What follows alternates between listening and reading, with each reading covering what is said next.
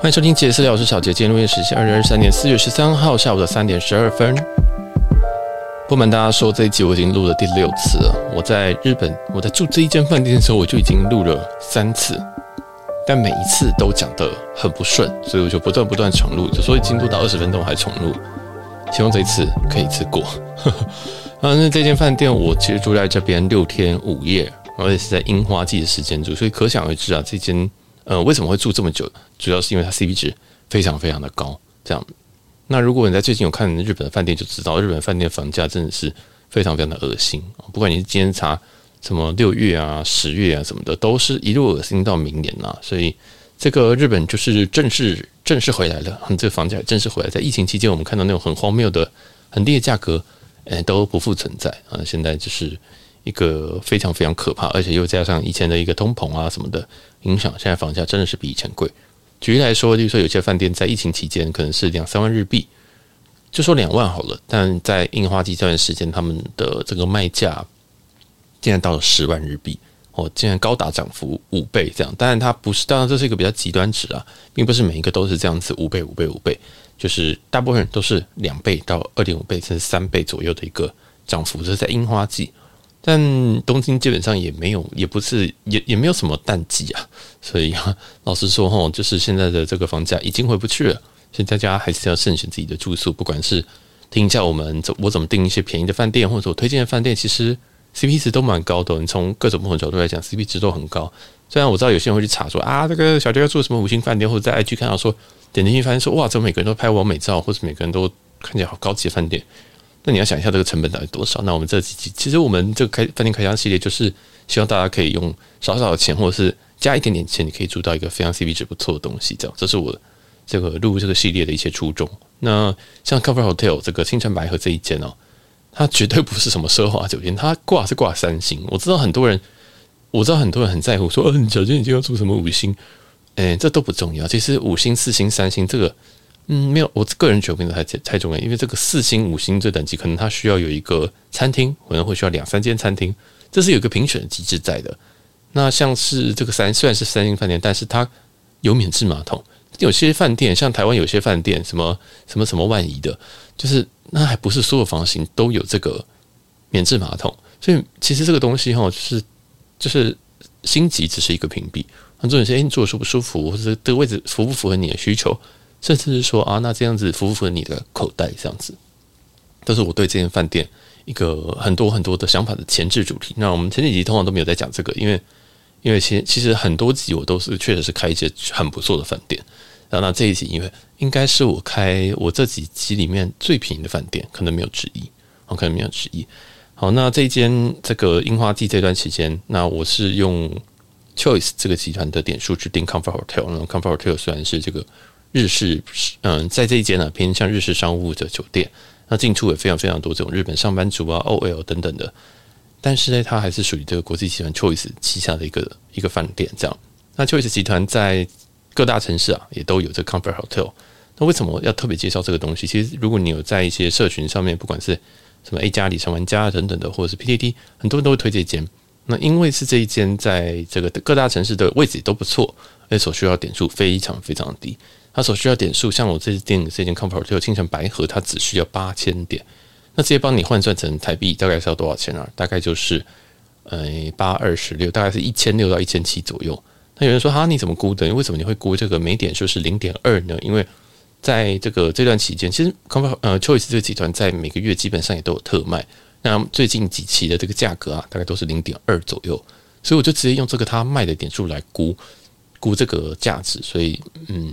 你也不需要事先拥有这个集团。像我也是第一次使用这个集团的点数去购买。那我在三月底的时候购买，然后就直接四月初就直接入住，这样就是一个非常非常简单。就是，诶，你大概知道说你什么时候要去这个住这些饭店，那你下看好有房，好有点数，好 OK，你就可以去买点数了。好，这个这个其实是一个蛮标准的一个流程。我知道很多人会想说，啊，我就没有点数，那我怎么去玩？就是我又没有玩什么集团，怎么玩？诶，没有，其实这个就是你先查好房，确定有，然后再去购买点数，不管是跟别人转让，或者是直接跟官方买啊，挑一个比较便宜的，然后就可以去入住这种比较便宜的饭店。那像这次我虽然是用一千六、一千七晚上入住，但是这一段时间的牌价，不能说牌价，就是比如说 Agoda、Booking.com 上面的价格大概都在五千左右啊，所以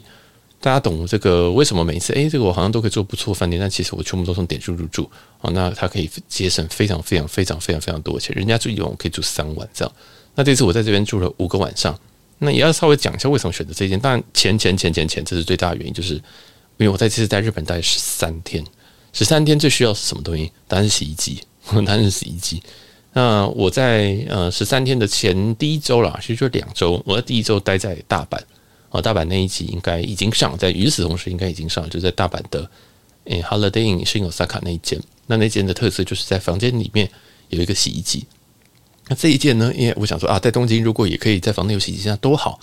那就找了一下，发现刚好如果要在房间有一台一台自己的洗衣机的话，大概要到七八千一个晚上。发现干没有那个钱，因为七五三十五哇，就是变成三万五千块。我去一次日本也没做什么事情，吃吃拉面就三万五千块，成本太高。所以后来想说，嗯，那我就退而求其次，那我就至少饭店有洗洗衣机自助的那种投币啊或什么都好。那缺点就是说我必须要跟别人去抢，或者是我必须要守株待兔，就是呃他洗好快要洗好，我就要站在那边，免得衣服被干走啊，或者是说，哎，有些人可能想说啊，我要用这个洗衣机呢，就把你的里面衣服拿出来，这样然后就丢在旁边，就是要避免这些事情。但还好，因为日本也是一个嗯蛮有礼貌的国家啦，所以我觉得这个倒是还好。我都我这些都没有遇到这件事情，但你就必须要花一点时间在那边，不要不像说你在房间内你就洗跟烘啊就一起设定好，然后你就可以出去做做你想做的事情，然后四五个小时之后再回来。但其实他早就洗好，然后而且也帮你这个烘干，然后诶也冷却好放在那边，而我觉得这个就很棒。但因为钱的关系，所以我们还只能退而求其次。那有些人想说，那你可以用那个洗衣服务啊，那个 laundry 的服务这样，但 laundry 就很贵。然后就很贵，而且我有时候就是想说，哎，我想要赶快洗一洗，然后睡觉，或者是我可能洗完我就晾在房间里面等等的，所以后来想说啊，那这间是蛮适合的一个选项，加上它又很便宜，所以今天我也蛮推荐给，就是你可能是常住在日本，应该是说你去旅游，但是你会常住的，或是它是可以选择当一个中继，例如说你可能去了两周，你可以有两三天选择这种饭店，这样就是有洗衣机饭店，我觉得洗衣机非常非常重要，因为。我自己的个性是，如果我去四天旅游，我会带五套衣服，哦，但我会带五套衣服，我通常是不洗的，通常不洗的。但是十几天这种就已经不是这种状态了，哦，就不是说哦十天，那我要带十一套衣服，要求东西太多了这样，所以这个也是一个想法跟一个思考。那有人说，那你就买新衣服啊，但我有一个毛病，就是我新衣服一定要洗我才会穿，所以，诶，大概就是这种感觉。然后，那这个就是我第二个原因，为什么会选这边，就是它的洗衣机，很多人这很重要。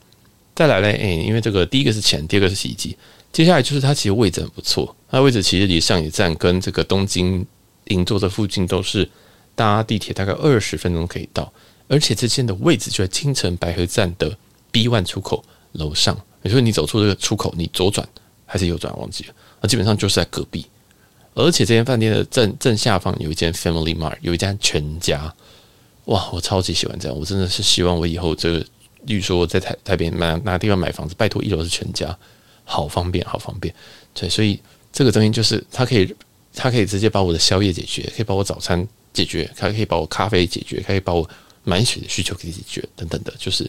很赞的一个存在。那所以我觉得这边它当然除了这一区，这边百合基本上算是一个住宅区吧，住宅区可能也不是住宅区，因为旁边其实有一点点，有一点点那种嗯。算是墓碑嘛，就是但是日本的墓碑就相对来讲不会那么可怕，有时候会在在会在出现在一些比较不是城市中心的一个位置，这样，那我觉得那并不可怕。那总之这一区哈就没什么商业气息，那就是一个非常非常适合，呃，如果你已经住腻了这个东京市区，或者是说你有跟我一样预算需求，你可以选择这一区。其实这一区还有其他一些日本的商务旅馆可以选择了，但我们今天就会 focus 在这个 Comfort Hotel 这一区。就这一间这样子，好，那附近还有其实还有很多很多的机能，但我刚刚讲说全家在楼下附近呢，其实应该说走下去楼楼下之后，你右转会有一间生鱼片冻饭。那这个生鱼片冻饭，诶，我老实说，它并没有非常好吃，但你考虑一下它价格，它它价格是五百块日币，五百块日币换算台币大概一百二，一百二你在台湾可以吃什么？嗯，鸡腿便当吧，大概是这种等级。当然，鸡腿便当还是比这个生鱼片冻饭好吃。为什么会这样说？因为觉得它这个生鱼片冻饭的这个片数当然是没有很够，那品质我也觉得很普通，那我就觉得很普通，但不会到不能吃的地步，这样子。但我对日本料理跟生鱼片的要求是比较高的，所以就是我可能连美登利都不太吃的那种，所以嗯，大家就当一个当一个想法就好。我觉得你可以去吃，然后他那个那个算是老板吧，也蛮好的。你就照，你就像我，他他就是把这个丼各种丼饭都贴都有一个图，他就贴在他门口，我就把它罩起来，跟他讲说我要这个跟这个这样，然后他分量也蛮少的，所以你就跟他说你要这个这个，然后他就帮你结账，这样就我觉得还蛮好，就是它是一个。如果想不到吃什么可以吃的东西，这样，但是会不会到巨好吃？不会，哈真的是不会到巨好吃。但因为它很便宜，所以就放过它。好，那这个是他楼下生鱼片。那他其实在呃附近有几间拉面店，因为我这个到日本，我应该想不到我就会去吃，想不到吃什么就会去吃拉面这样。那他附近有一间拉面店，应该是走出来之后右转，然后一个斜对面一间拉面店，好像叫做我忘记他名字了。总之那间拉面店它一样，就是跟那日本其他拉面店一样，就是有一个贩卖机，然后你去买那个票，票之后，然后放在你位置前面，他就把它收走。那我只能说，他的拉面真的是不好吃，然后真的是不好吃。我很少在日本吃过啊，我觉得不好吃的拉面，但这边就是，但它煎饺超级好吃，然后它煎饺是现煎，然后就在他厨房，然后上油，然后把那个饺子放上去，然后啊，那个煎饺巨好吃，但是它的拉面巨难吃，所以最后拉面我很少在日本拉面没有吃完的，我就没有吃完。那就放在这边，然后把我的经常吃一次我就走，想说，哎，算了，这个拉面就是七八百块日币，这样就就就放它过这样。那当然附近其实也有 Seven Eleven 啊，跟一个简单的超市跟药妆。那药妆对我来讲是没什么差，但超市对我来讲非常重要一件事情，因为当我去住到这么久的时候，我一定一定一定会去超市，第一天就去买东西，我会去先去买两瓶水，然后可能会买水果。如果今天是葡萄季节，我就买葡萄；草莓季节，我就会买草莓。但我比较喜欢吃葡萄啊，所以我就想说，那我就会去采买一些零食，这样，或者是说先买个泡面，以备不时之需。但通常在日本，我吃泡面率真的很低，我就会先去采买。我第一天就会买好东西，然后冰在冰箱这样。所以这个是我自己的习惯。我觉得附近有超市非常非常的重要。那这间超市就是一个呃很地方的全联的那种大小，就是它并不是无敌大，但它。可逛啊，然后也价格也是一般啊，也没有到特别特别便宜，但是也没有问题啦。因为其实很多地方它这个超市哈可能很贵，或者是它可能是那种业务用超市，你也真的买也很难买下手，可能一个东西就给你两公升哦，那个很可怕。所以这个超市我觉得是呃地区型、社区型的超市，我觉得 OK 这样。好，那这个附近的技能就讲差不多。基本上你看，其实它也不是它，我没有讲到什么梦啊，哎，没有讲到什么 Starbucks，对不对？就是我没有讲到什么。麦当劳，因为这边真的就是一个蛮，你要说它，你要说它乡下好像也不对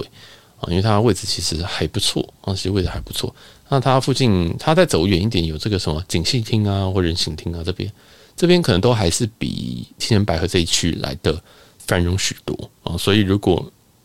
你是一定要下楼就有梦或者是附近有麦当劳、星巴克这种人的话，那你可能在住在这边会稍微痛苦一点。但是呢，这边的外送也是非常非常的迅速啊。这边如果你有这个叫 Uber E 的习惯，那这边因为附近有蛮多蛮多的很大的地方，大概外送可能十五分钟就会到，所以这个也是给大家参考。我是有叫，但这个日本的 Uber E 真的是比台湾还是贵一截啊。当然没有像日本呃没有像美国那么贵，但是还是贵一截。所以就我最后都还是会尽量出去吃，真的是懒惰到不行，我才会叫这样子。好，那这个就是附近的经验。然后刚刚提及早餐，呃，刚刚有提这个洗衣机、洗衣间的部分，这样。那它洗衣间其实设在它的二楼，也就跟蜡笔同一层。但这个洗衣间它的洗衣洗衣机数量非常的少，它只有两台的洗衣机跟两台的烘干机，这其实真的非常少，而且它投币都要用一百块日币。当然你这可以跟柜台换，但柜台换速度非常的慢，就为了要换几颗硬币，要可能会要花两分钟时间这样子。我就有点不太理解，但是因为可能是他们的机台要打开，其实是蛮麻烦的。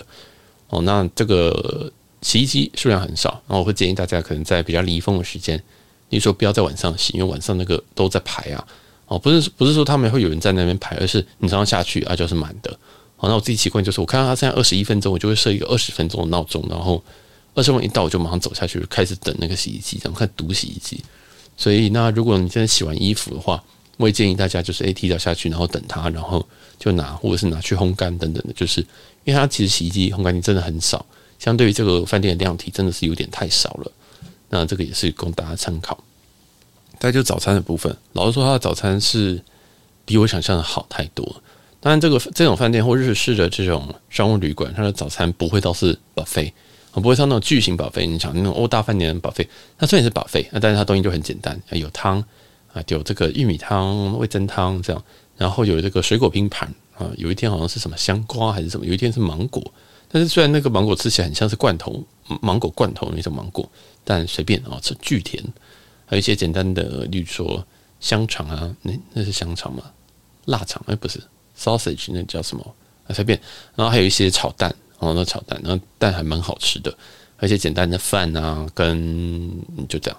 就是这样。但是每一个东西吃起来，你会觉得说，哎，它不会到很难吃，我不会，因为通常我到饭店，我看到这种店，我是不会拿的，我只会捞一口蛋这样子。然后剩下就随便吃，但诶，因为也没什么东西可以吃，那我就想那吃两口。但每个东西都比我想象的好啊！毕竟不要记，不要忘记，这间饭店是一个三星的饭店啊，三星的饭店，而且我才花一千六，我基本上没什么，我是没有什么太太太大期待。但是诶，我五天里面我有，我五天里面我有两天有下来吃啊，当然其他三天有些时候是工作，因为我早上开会等等的啊之类的，所以就比较比较。我觉得 OK 啊，可以吃啊，绝对是可以吃的一个状态。这样，那它有咖啡啊什么的，也是一个很简单。那它的道数不多，然后早餐的地区，早餐的这个腹地啊也不太大，所以它其实会需要抽一个整理券，就是你在 check in 的时候，或者在今天晚上的时候，你可能就需要先抽啊，那你是明天几点的这个早餐时段这样子。但它也没有那么硬性，因为我最后第一天早上有抽啊，第二天、第三天之后，哎，我发现早餐直接走进去就好了。啊，因为早餐只要有位置啊，基本上就还是可以进得去这样子。所以这个是一些早餐的东西，就是比我想象的好。但对，就是就是那样。而如果你是期待要吃到什么早餐要吃什么拉面啊，或者什么担子面的那种，呃，这边就不会有那种这种呃热食台或者是煎台或者是但是煮面的现场煮面的这种东西，就是不会有啊。但是我觉得可吃可吃这样。那这边讲完好多好多优点，对不对？就是觉得哎，这边不错啊，CP 值很好，CP 值很好，CP 值很好。但有一个缺点就是它的，它其实这个饭店哈，这个大小它是没有健身房的。它大概一百多间的客房，嗯，但是它并没有健身房，它也没有一个简单的可以健身的东西。它附近呢也也基本上应该也没什么 gym，所以这个是比较讨厌啊，这个是比较讨厌。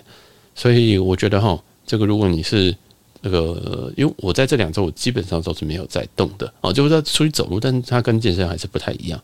所以，如果你是有健身房需求人，这边你可能要，可能就不需，可能不要住那么久啊，这个可能要不要住那么久。那还有一个就是它的隔音，嗯，老实说，隔音我是有一隔音这个东西真的非常非常主观。我觉得隔音不好，可能有些人觉得隔音好，但我觉得这边的隔音确实是没有到非常的好哦，没有到非常好，但是不会让你难以难以接受的情况。这样子就是你不会听到隔壁讲话。就是墙壁有点薄，但是不会薄到很夸张。这样就是，可能别人在吹头发，你一定会听得到。哦，这但是因为毕竟是日本的商务，这种日本商务饭店这么小一个空间，怎么可能吹吹头发，隔壁又听不到？这样，所以这个就是一些嗯很简单的、很简单的一些分享。这样，那像我在房间里面可能玩游戏啊、打斗啊什么的，那一些语音的声音，其实在门外是听得到。后来吓到，我才赶快关小声这样子。所以这也是供大家一个参考，它的。隔音并没有到非常非常好，所以在这边，嗯，就不需要不需要期待了啊，不需要期待，也不不太方便放音乐。我觉得，那它这边有一个很神秘的设计，就是它的窗户，它的窗户其实是不能打开，但是它的这个窗户下面它有一个通风的功能，所以你就只要把它这个转到这个开的这个地方，它风很大诶、哦，那其实房间内是有空调，有这个应该是大型的冷气，但是。你这个开起来之后，外面风竟然是会进来的，因为我就很很觉得这个窗户设计很有趣。因为通常我们都想说，哎，我们要开窗户是，然后再把纱窗拉上，我们才会享受那个空间。但其实它这个很简单一个设计，它就可以把这个风给灌进来，这样我就觉得哎，还蛮好的，我觉得还蛮有趣的。这样好，那这个就是整间饭店一些分享。那最后我想要再分享，如果你想入住这一间的小 tips。基本上，如果你去官网看，或者在 Choice 的这个 App 啊，或什么的，你去用点数兑换的时候，你会发现它常常会给你这个单人床哦，应该是说一张床的房型，一张床的房型跟两张床的房型的大小差了大概两三成，好，大概是两三成。我印象中一张床的房型它是十三平方米，但两张床的是十九平方米。但你用点数兑换的时候，其实这两个都是八千点左右，所以。我建议大家，如果哈，如果可以的话，你就尽量选到双床的房型，因为双床房型真的会比较大。真的会比较大。那我在这个地图，就是他们的楼层配置图里面，我发现说，哎，其实每一层楼大概只有两三间是这种比较大的房型，哦，比较大的这种双床的房型，这样。那这些供大家参考，就是你要订的时候，尤其你在用点数订的时候，反正都同样八千点嘛，大家订大一点的哦，这是一个参考。因为我原本就傻傻的订这个单人床，想说啊，我就一个人睡单人床就好，两张干嘛？对不对？那后来就发现说，哎，其实大小是有差的。啊，这个供大家做一点小小的参考，这样子。那另外一件事情是，我在订的时候，我发现如果连住哦，例如说四月二号到四月七号，我直接这样点，然后跟他讲说，啊，我要用点数订，订完了之后，它只会出现单人房的，它只会出现单人房的这个这个选项，应该说不是说单人房单床的选项，这样，那你就要一一一个房为一个房稳定，那你就比较会出现两张床的选项，这样，那这个是一件小 paper 了，那。希望大家不要跟我抢双人床啊！这个呃双双床的房型，因为双床房型真的是已经很小了，只要大一点点就很开心啊！这个是这种感觉。那房间内其实也有这个加湿器啊什么的，所以基本上没什么问题。虽然那个加湿器有点老，但这个价格啊就就很好了，很棒很棒啊！那备品我都建议自己带。如果你的洗发精、沐浴乳啊，我都建议你要自己带。它虽然有给，但我没有特别喜欢哦，没有特别喜欢，基本上是把我自己去带的东西都用完了这样。好，那还有什么呢？我来思考一下。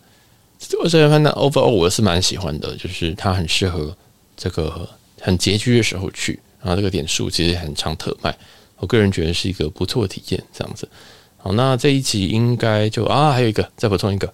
就是这间饭店的前台的英文不是特别的好啊，不是特别的好，但是你简单说什么 checking 啊，他都听得懂的。那如果你说要换钱啊，他可能会有点听不太懂，或者是。嗯，一些一些简单的会话，他可能听不太懂，但是他们还蛮有解决的的意图的，他们会愿意去跟你讲说啊，那是怎么样状态这样子。那你可以，他也会拿 Google Google Translate 出来，所以我们后来就是用 Google Translate 来聊天啊。他打他的日文，那我看了之后，那我再用我我我我的手机，然后再翻译给他，就是两个人用手机在对话这样。但我觉得他们也算熟练，他们不会就是啊啊怎么办？就 就卡在这边卡住，他们不会，他们就还是愿意去用沟通这样子。所以这也是提供给大家，就是也不用对。虽然这个算是连锁饭店，但是它毕竟第一个它三星，第二个它真的是一个比较外，它不是这种东银座啊什么的饭店，所以它的观光客其实其实它这个外国人很多，所以我也不知道为什么它英文相对来讲比较没有那么好，但不会到很。讨人厌的地步，就不会觉得说啊，天哪，你怎么都不会讲英文这样，不要那么夸张。但 OK，好 OK。然后这那其实我在入住的时候，这一段时间也有非常非常多外国人住在这一间，还有一些台湾人，然后甚至有些在什么呃 PTT 上面的一些乡民啊，他也同样住在这一间，然后还听说还在认亲什么的，就蛮好，蛮蛮有趣的啦。对，那看起来大家都有志一同，知道说这间其实是一间 CP 值非常非常高的一个饭店。那这边也推荐给大家。好，那我们这一集就先录到这边。如果喜欢我们的所有的集数的话，那也可以就是帮我们追随一下或推荐给你觉得会喜欢的人。那如果你可能前面有几集没有听的话，我们希望我们饭店开箱的话，也可以往前面听哦。我们有很多很多很多的集数，那也可以跟我讨论一下，或者是用五星留言告诉我说你可能比较喜欢什么，或者你觉得有什么东西你想听的，也可以来跟我说喽。那我们这期就录到这边，我是小杰，我们下期饭店开箱再见喽，拜拜。